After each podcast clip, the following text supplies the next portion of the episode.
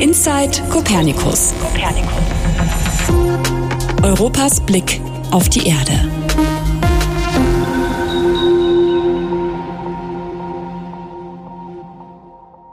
Herzlich willkommen zu einer neuen Folge von Inside Copernicus. Mein Name ist Godla Rossner. Ich leite die Abteilung Erdbeobachtung in der Deutschen Raumfahrtagentur. Und heute soll es im Podcast um das Thema Binnengewässer gehen und wie wir Binnengewässer mit der Satellitenerdbeobachtung im Blick behalten können. Und dazu möchte ich heute mit einem Gast sprechen, nämlich mit Kerstin Stelzer von der Firma Brockmann Consult. Kerstin Stelzer leitet dort die Abteilung Geoinformationsdienste, ist äh, langjährige Mitarbeiterin und Expertin für Gewässeranwendung der Satellitenerdbeobachtung, also genau die richtige für diese Fragestellung. Kerstin, hallo. Hallo. Vielleicht magst du dich als erstes einmal noch mal kurz vorstellen. Ja, das mache ich gerne. Erstmal vielen Dank für, für die Einladung. Ja, ich bin von, von Ausbildung her Geografin mit dem Schwerpunkt Fernerkundung. Und seitdem ich bei Brockmann Consult bin, also seit 2000, beschäftige ich mich mit der Gewässerfernerkundung unter anderem. Aber auch mit Küstenregionen, mit dem Wattenmeer und anderen fernerkundlichen Anwendungen. Ähm, und ich arbeite sehr viel an der Schnittstelle zwischen Forschung und Anwendung. Also ich schaue, dass aus der Fernerkundung Produkte heraus extrahiert werden, die durch die Nutzer gut genutzt werden können und in deren tägliche Arbeit einfließen können, so dass sie gut damit arbeiten können. Ja, das Thema Binnengewässer, das ist ja dieses Jahr nochmal sehr präsent, glaube ich, für alle Menschen geworden in dieser Katastrophe, die sich in der Oder abgespielt hat. Ich glaube, die Bilder haben viele vor Augen mit den vielen toten Fischen. Über 249 Tonnen toter Fische trieben da im Sommer an der Wasseroberfläche der Oder. Und in den Medien ist dann auch die Berichterstattung aufgetaucht, nämlich die Rückverfolgung dieses Ereignisses durch Satellitenbeobachtung. Und da wart ihr ja auch beteiligt. Kerstin, wie seid ihr da reingekommen, euch das Ganze mit Satellitenbildern mal anzusehen, was sich da abspielt in der Oder? Ja, also das war so, als wir hörten, dass es sich bei der Ursache des Fischsterbens unter Umständen um eine toxische Alge handeln könnte, haben wir direkt geschaut, ob wir in den Satellitendaten eine erhöhte Chlorophyllkonzentration entdecken können oder ausrechnen können. Und tatsächlich konnten wir eine deutliche Algenblüte entlang der Oder erkennen. Und da es auch ein Problem war, an Daten zu kommen und den Ursprung der Quelle quasi ausfindig zu machen und gar nicht so viel Daten zur Verfügung standen, die in der Vergangenheit lagen, konnten wir halt die Fernerkundung nutzen, um zumindest diese Algenblüte einmal zu analysieren und ihren zeitlichen, ihre zeitliche Entstehung und den Verlauf im Fluss mit zu beobachten. Das haben wir dann zusammen mit den, mit Kollegen vom IGB, also vom Leibniz-Institut für Gewässerökologie und Binnenfischerei gemacht die dann die Daten, die wir ihnen gegeben haben, halt genutzt haben, um diese Rekapitulation zu machen, wie sich das alles entwickelt hat. Das heißt, wenn man jetzt nicht die Satellitenbilder betrachtet hätte, dann hätte man einfach durch Einzelmessungen das versuchen müssen zurückzuverfolgen oder also da sind Leute, denke ich mal, an die Oder gegangen, haben Wasserproben genommen, um da zu ermitteln, wo das jetzt herkommt. Andere Daten gibt's da nicht. Ja, es gibt halt einige Dauermessstationen, die dann natürlich auch Daten haben, die in der Vergangenheit liegen. Davon gibt es aber nicht so viele. Und ja, der, die Kommunikation muss halt auch stimmen und Datenaustausch. Und die Satellitendaten können halt einen flächigen Eindruck geben. Also wenn, wenn es jetzt nur alle paar hundert Kilometer eine Messstation gibt, ähm, dann kann halt das Satellitenbild auch sagen, wie sich das dazwischen verhält. Und wir haben in den Bildern gesehen, dass es anfing, eine recht auf ein Gebiet konzentrierte Gebiet war, das sich dann immer weiter flussabwärts bewegt hat und größer geworden ist, beziehungsweise dann in der Konzentration etwas runtergegangen ist und sich dann Ende August ja auch aufgelöst hat von der Eigenblüte her. Man hat ja festgestellt oder das zurückgeführt auf glaube ich, Einleitung von sehr salzhaltigen Abwässern aus dem Bergbau, der dann mit dazu geführt hat, dass es dieses äh, starke Algenwachstum gegeben hat und auch diese Toxizität. Hm, wenn ich das richtig verstehe, dann war aber ja auch der stark reduzierte Wasserspiegel noch ein weiterer Grund, dass es zu dieser Algenblüte gekommen ist. Und gab es weitere Faktoren, die dann da begünstigend waren? Ja, also tatsächlich ist das so, dass, dass wir halt die, die Analyse der Satellitendaten gemacht haben und das dann an das, in diesem Fall IGB weitergegeben haben, die ja die Biologen sind und die dann die ganzen Zusammenhänge sich angeschaut haben und auch die ganzen Daten gesammelt haben. Also bei denen lief das halt alles zusammen. Und ich glaube, das ist, das ist sehr wichtig, dass es halt so eine Stelle gibt, bei der die Daten zusammenlaufen. Und ja, es war einfach wirklich das Zusammenspiel dieser, dieser extremen niedrigen Wasserstand und Salzgehalt, weil es sich bei der Alge halt auch um eine Brackwasseralge handelt, also eigentlich eine Alge, die, die so zwischen Süßwasser und Salzwasser lebt, was eigentlich in einem Fluss so nicht vorkommt. Da ist eigentlich Süßwasser. Und deswegen hatte die halt auch keine Fressfeinde. Mhm. Und äh, der Klimawandel wird ja dazu führen, denke ich, dass auch ansonsten die Temperaturen der Gewässer, der Binnengewässer, der Flüsse, der Seen merklich steigen im Schnitt und natürlich die Wasserstände auch reduziert sind. Das hat man ja auch dieses Jahr sehr dramatisch gesehen in vielen Stauseen, die merklich abgesunken waren. Das heißt, eigentlich ist ja davon auszugehen, dass vielleicht jetzt nicht genau solche Probleme, aber solche Konzentrationsprobleme immer häufiger auftreten. Welche Rolle spielen da die Satellitendaten, die Satellitenerdbeobachtungen in der Zukunft für die Betrachtung solcher dieser Veränderungsprozesse im Zuge des Klimawandels? Also die Satellitendaten können dadurch, dass sie halt immer aufnehmen, eine recht zuverlässige Datenquelle liefern. Man kann gucken, wie es dieses Jahr unterschiedlich zu einem etwas längerjährigen Mittel zum Vor, den Vorjahren, gibt es da etwas Außergewöhnliches. Also es ist immer ein beobachtender Faktor, der den Ist-Zustand im Moment mit beurteilen kann jetzt im Fall der Oder war, war halt nicht irgendwie, dass ein laufender Service da war. Also das heißt, wir sind hingegangen und haben die Daten prozessiert, weil wir gesehen haben, das ist jetzt notwendig. Was man natürlich machen könnte, ist, man hat die Prozessierung am Laufen. Man, man kann quasi permanent diese Informationen an eine Stelle weiterleiten, die sich die Daten anschaut und dann kombiniert und koordiniert und, und schaut, geht das in eine Richtung, wo, wo es gefährlich wird. Aber das ist dann immer im Zusammenhang mit auch anderen Messdaten zu betrachten. Die nochmal detaillierter sind und wo auch die Fachexperten sozusagen nochmal ihre Expertise mit reinbringen können, denke ich genau, mal. Genau, wo noch, wo noch andere Faktoren gemessen werden können, zum Beispiel der Salzgehalt, den hätten wir jetzt durch die Fernerkundung nicht erfassen können. Der ist aber ja ein sehr wesentlicher Faktor gewesen bei dieser Entstehung. Und ich denke, auch jedes Flusssystem hat so seine Eigenarten und das nächste Mal kann es wieder ein ein anderes Zusammentreffen von verschiedenen Parametern sein. Man kann es im Vorweg ja nicht wissen, es sind immer genau diese Parameter, sondern es kann eben auch mal was anderes sein, was dann eine andere Alge vielleicht auf den Plan bringt oder ein anderes Toxin, also Giftstoffe. Ihr habt hier die Auswertung auf Basis von, glaube ich, Sentinel-2-Daten aus dem Copernicus-Programm vorrangig gemacht oder sind auch noch andere Satellitendaten mit hineingegangen? Nein, wir haben jetzt da die Sentinel-2-Daten verwendet, weil die einfach halt immer, immer fliegen, immer da sind und wenn keine Wolken im Weg sind, uns halt auch die Information geben und unsere Infrastruktur dafür halt auch gut ausgebaut ist. Du hattest eben gesagt, den Salzgehalt, den kann man jetzt nicht aus den Satellitendaten ziehen, aber was für Informationen bekommt man aus den Satellitendaten? Chlorophyll hattest du eingangs genannt, das war so das mhm. erste, worauf ihr geguckt habt, um überhaupt festzustellen. Aber äh, gibt es noch weitere Parameter, die ihr aus den Satellitendaten extrahieren könnt? Ja, also wir, wir können quasi extrahieren, was sich farblich wirksam im Wasser befindet.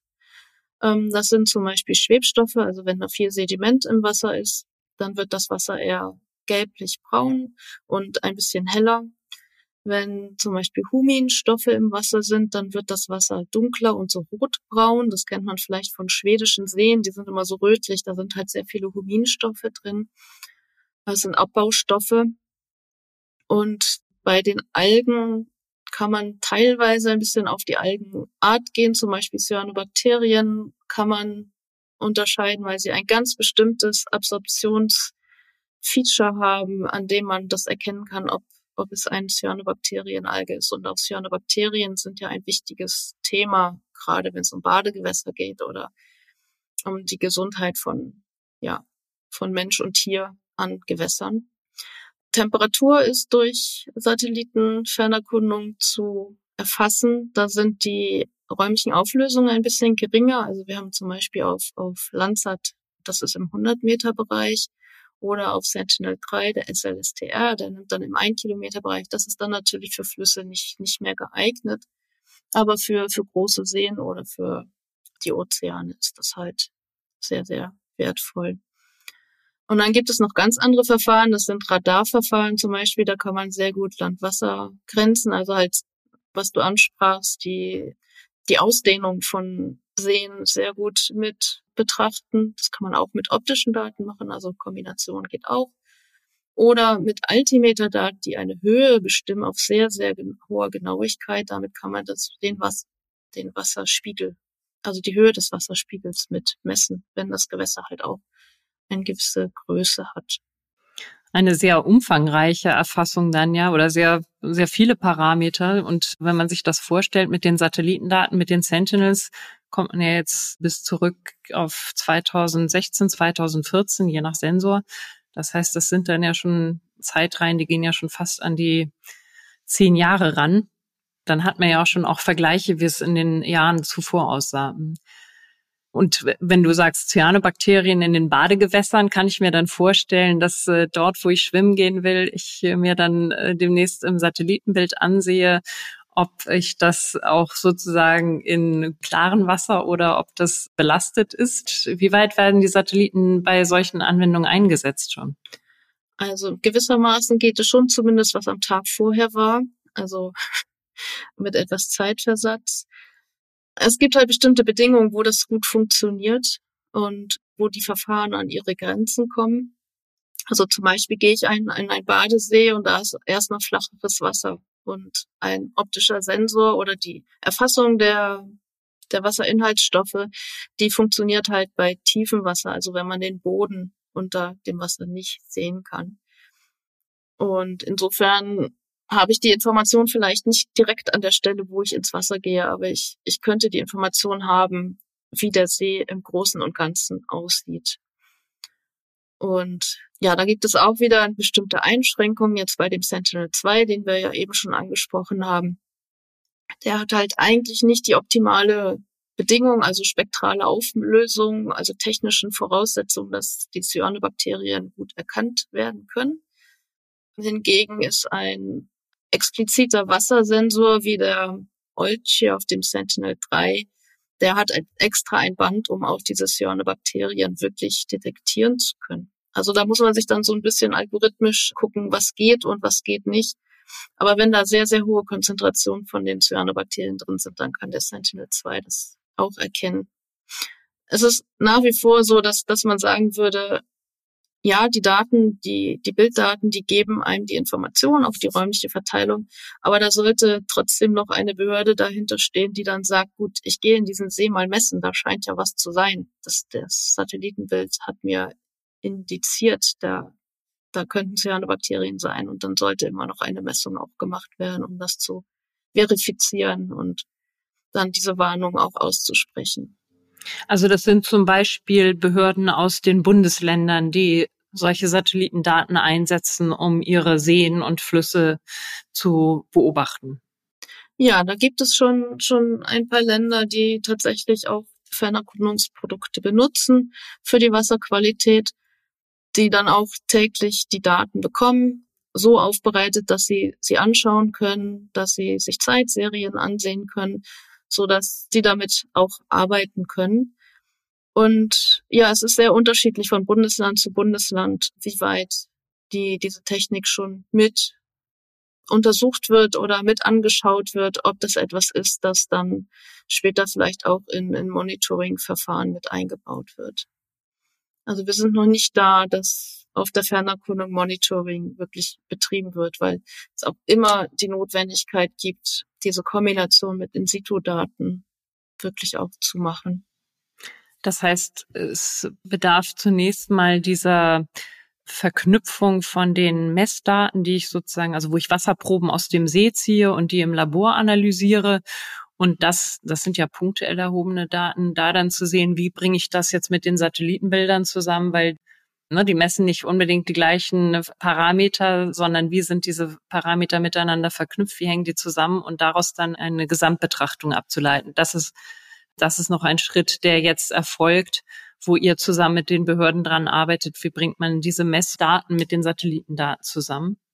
Ja, genau. Der Begriff Gesamtbetrachtung ist ein sehr schöner. Also, dass, dass man halt sagt, die punktuellen In-situ-Daten, die auch nur in bestimmten zeitlichen Abständen gemessen werden und gar nicht mal jedes Jahr in jedem See, die können halt zum einen zeitlich mit den Satellitendaten aufgefüllt werden und zum anderen haben wir halt die räumliche Information aus den Satellitendaten, um noch ein bisschen mehr über die Strukturen innerhalb des Sees auch Informationen geben zu können. Und bei der Messung werden halt noch andere Parameter erhoben, die durch die Fernerkundung nicht erhoben werden können, die aber für die Behörden halt sehr wichtig sind. Ist das eigentlich für die Behörden direkt auch attraktiv gewesen, sich mit der Satellitenerdbeobachtung auseinanderzusetzen? Oder hat es da auch erstmal viel Erläuterung bedurft, um zu zeigen, was eigentlich Satellitenerdbeobachtung ist, weil ich mir vorstellen könnte, ne, mit einer Fotokamera kann jeder umgehen. Aber was ein Satellitensensor ist, was der ja mehr aufnimmt als das, was man mit dem bloßen Auge sieht, muss unter Umständen ja auch erstmal erläutert werden, um das in Bezug zu setzen zu dem eigenen Tun. War das, hat das erstmal auch Zeit bedurft, um das zu erläutern oder war das Interesse geweckt? Also tatsächlich hat das relativ lang oder viel Zeit tatsächlich gebraucht. Also wir haben schon vor vielen Jahren angefangen, immer mal wieder zu sagen, hier, das könnte man tun.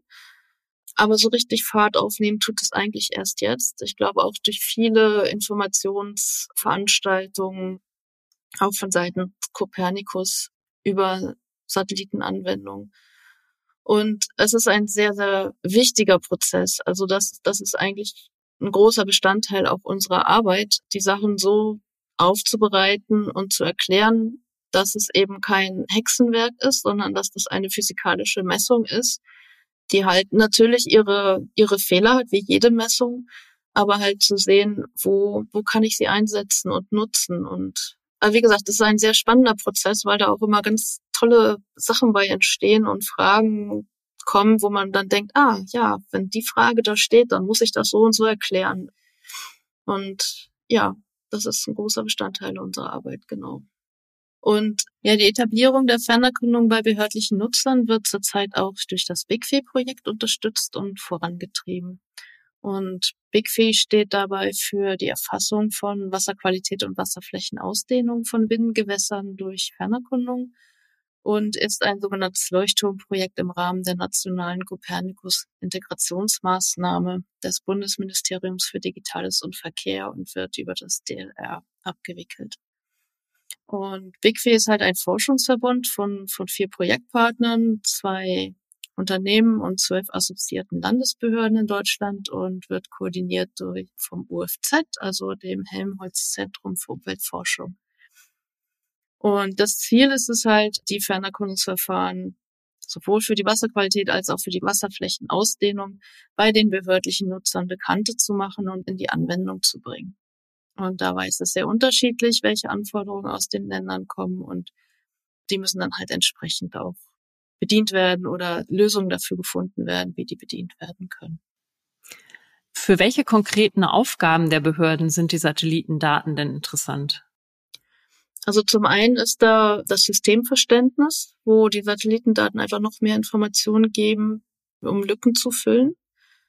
Das ist ein großes Feedback von, von unseren Nutzern. Und auf der anderen Seite ähm, gibt es Berichtspflichten, wie zum Beispiel die Wasserrahmenrichtlinie, wo allerdings jetzt die Fernerkundung noch nicht verankert ist. Aber das ist halt ein Punkt, auf den hingearbeitet wird, dass, dass man auch da die Fernerkundung mit heranziehen kann, um diese Berichtspflichten mitzuerfüllen.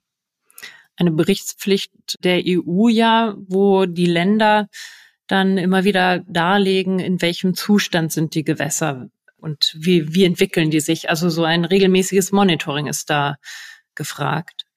Genau, also da ist ein, ein Sechsjahreszyklus dahinter und alle sechs Jahre muss der Zustand der Gewässer halt berichtet werden. Aber die messen trotzdem permanent, um dann eben auch diesen Zeitraum gut beobachten oder berichten zu können. Aber wenn jetzt ein, ein Bundesland beispielsweise sehr, sehr viele Seen hat, dann kann gar nicht jeder See jedes Jahr beprobt werden. Und da hilft dann auch wieder oder könnte die Fernerkundung auch wieder helfen, um einzuspringen und um, um diese Lücken zu füllen.